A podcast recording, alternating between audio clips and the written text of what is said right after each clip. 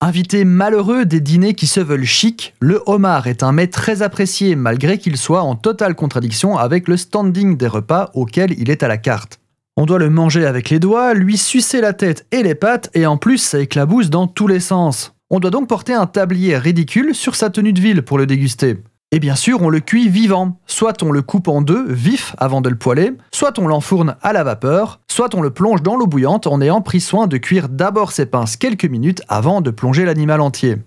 Certains argumenteront que la bête est insensible et que ces pratiques lui sont indolores. Mais n'ayant personnellement jamais été un homard, je ne pourrais pas facilement juger.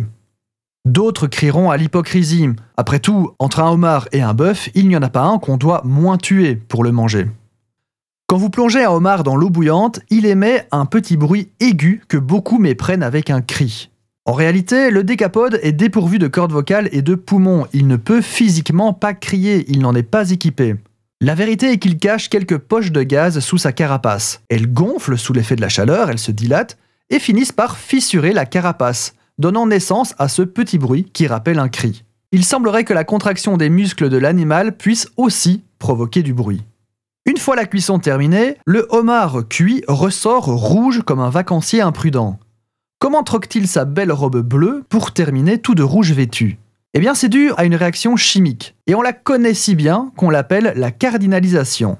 Le mot cardinalisation fait allusion à la robe rouge des cardinaux. Il faut savoir que la carapace du homard contient un pigment rouge, l'astaxanthine.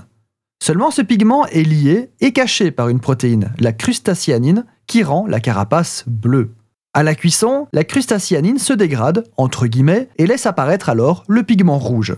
D'ailleurs, je parle des homards, mais les crevettes, les crabes ou les langoustes en contiennent aussi, et changent également de couleur à la cuisson pour les mêmes raisons.